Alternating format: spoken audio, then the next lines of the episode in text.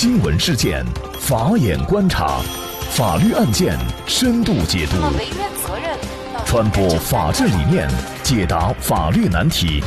请听个案说法。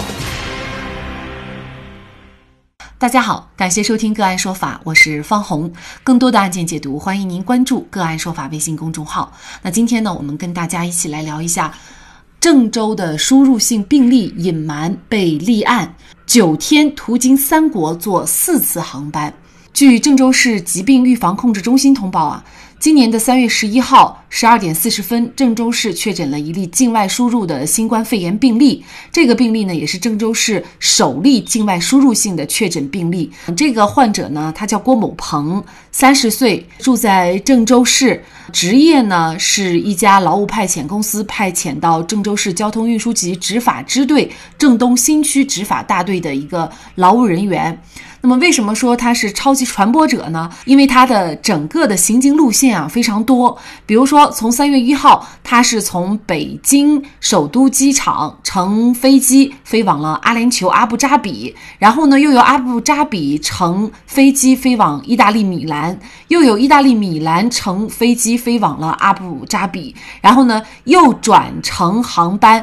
抵达北京首都机场，经过测温呢。正常以后呢是出航站楼，那出了航站楼以后呢，他又在北京西站乘火车到了郑州站西广场，然后步行到家。到家以后呢，他也没有自行隔离，经过测温体温正常，他仍然是乘坐地铁到单位上班，下班的时候仍然是坐地铁啊下班回家。那么三月九号的时候呢，经测体温也是正常的，他仍然呢是乘坐地铁上下班。三月十号，经过大数据的对比，发现他有境外的旅居史，所以呢，公安民警和社区工作人员就赶到了居住地，由幺二零救护车把郭某鹏转运到了二七区集中隔离点。就在三月十一号，也就是第二天，这个郭某鹏啊，他已就确诊了。截至三月十一号十二点，经流调初步。判断他密切的接触者是二十一人，已经都被采取了集中隔离医学观察措施。那么，据郑州市公安局通报，经向其核实，郭某鹏还拒不承认。那么，目前呢，他已经涉嫌妨害传染病防治罪，公安机关已经是立案侦查了。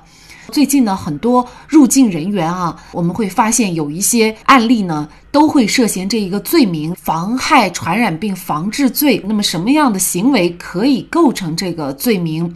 境外归国人员的话，无论在飞机或者是回到居住地，如果不上报，又会承担什么样的责任？那么，就这相关的法律问题，今天呢，我们就邀请山东求新律师事务所副主任、高级合伙人荣一珍律师和我们一起来聊一下。荣律师您好。你好，方主编，感谢荣律师。那么首先啊，妨害传染病防治罪是目前呢出现频率比较高的，也是一些入境人员呢很容易会涉嫌的一个罪名。能给我们介绍一下这个罪名吗？呃，根据我国刑法第三百三十条第四项的规定，拒绝执行卫生防疫机构依照传染病防治法提出的预防控制措施。引起甲内传染病传播或者有传播严重危险的，处三年以下有期徒刑或者拘役；后果特别严重的呢，处三年以上七年以下有期徒刑。基于此呢，若境外的人员为已经感染或疑似新冠病毒的病人，拒绝配合其隔离治疗，造成的传染病传播或者有传播的严重危险的，则会构成这一罪名，也就是妨害传染病防治罪。呃，另外呢，我们还应注意到这个妨害传染病防治罪的主观方面哈，它这个罪它主观上表现为过失，即行为人对引起传染病的传播或者有传播严重危险的这一结果是不明知的，但行为人违反传染病防治法规定的行为则是故意的。而另一种情况呢，如果行为人明知会引起传染病传播或者有传播严重危险的呢，而仍实施违反传染病防治法规定的行为，则不能构成妨害传染病防治罪，而应以危害公共安全罪论处。我们刚才也介绍了，就是目前呢，随着这个境外输入病例的涌入，境外归国人员呢，他会存在一些，比如说，无论是在飞机上，或者是回到居住地，呃，仍然呢不主动上报自己的境外的旅居史的这样的情况。呃，那么像这种情况，通常情况下会承担一个什么样的责任呢？境外归国人员不上报会承担哪些责任呢？还需要关注其不上报会违反哪些规定。基于新冠病毒肺炎的严峻形势，我国各地市相继出台了、公布了关于境外入返人员疫情防控的公告。以河北唐山市为例，就是对境外入返人员刻意隐瞒接触史、旅居史、故意谎报病情或者拒不执行疫情防控措施，引起新冠病毒传播或者有传播危险的，依法应追究其法律责任。同时呢，如果是，呃，境外人员一旦感染新冠肺炎，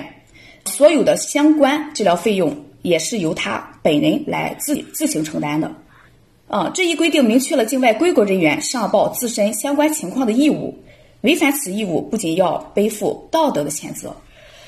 更有可能在造成病毒传播或者有传播严重后果后，还应该承担妨害传染病防治罪或者是危害公共安全罪等刑事责任。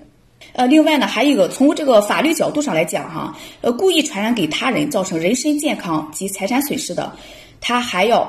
承担相应的赔偿责任。入境人员啊，有一些城市它规定呢是必须要到指定的隔离酒店隔离，而有一些城市呢是说只是要求一个居家隔离。那么显然呢，居家隔离它可能产生的这个传染的机会啊就会更大。那么甚至呢，有一些隔离者呢，他没有完全做到足不出户，比如说呢，他还可能会出入到小区等等，甚至一些公共的场所。像这种行为承担什么责任呢？像本应该在指定地点隔营的入境人员啊，他违反规定，如果出入公共场所或者到其他城市出差旅游，他这个行为更多程度上呢，他是一种过失心理，轻易的能够相信、能够避免或者疏忽大意，此种情况造成病毒传播或者有传播的严重危险，符合我们刚才前前面提到的妨害传染病防治罪的构成要件，应该对此承担刑事责任。若行为人出行的目的，他本来就可能就是故意要传播疾病，或者要故意造成疾病传播的危险，他的行为就构成了危害公共安全罪。咱那个抛开法律层面不谈哈，单从道德上讲，我个人的看法是，我国国家卫健委已于三月十二日宣布，此次疫情的高峰已经过去，在形势一片大好、胜利就在眼前的关键时期，入境人员。作为我国社会成员的一份子，更应该认清自己在此次疫情中扮演的角色，而非顶风作案、破坏大局、遗臭万年啊！目前呢，对于入境人员，其实呢，各个地方政府呢，它实施的政策都不一样。那么，您觉得对于入境人员是实行指定酒店隔离呢，还是也可以居家隔离？客观上，指定酒店隔离肯定比居家隔离。更好的能控制入境人员的行踪，从而也能更好的控制病毒的传播。但这样做，肯定会出现一些入境人员不理解、不配合、心理抗拒等情况。但这些情况造成的社会舆论影响，和因居家隔离造成病毒传播的危害相比，显然后者更值得被保护。我的观点呢，并不是入境人员的人身自由权。第一，其他人员的生命健康权。当然，任何人的权利皆值得被保护。也正因为如此，我们为了保护公共安全，保护入境人员家人的安全，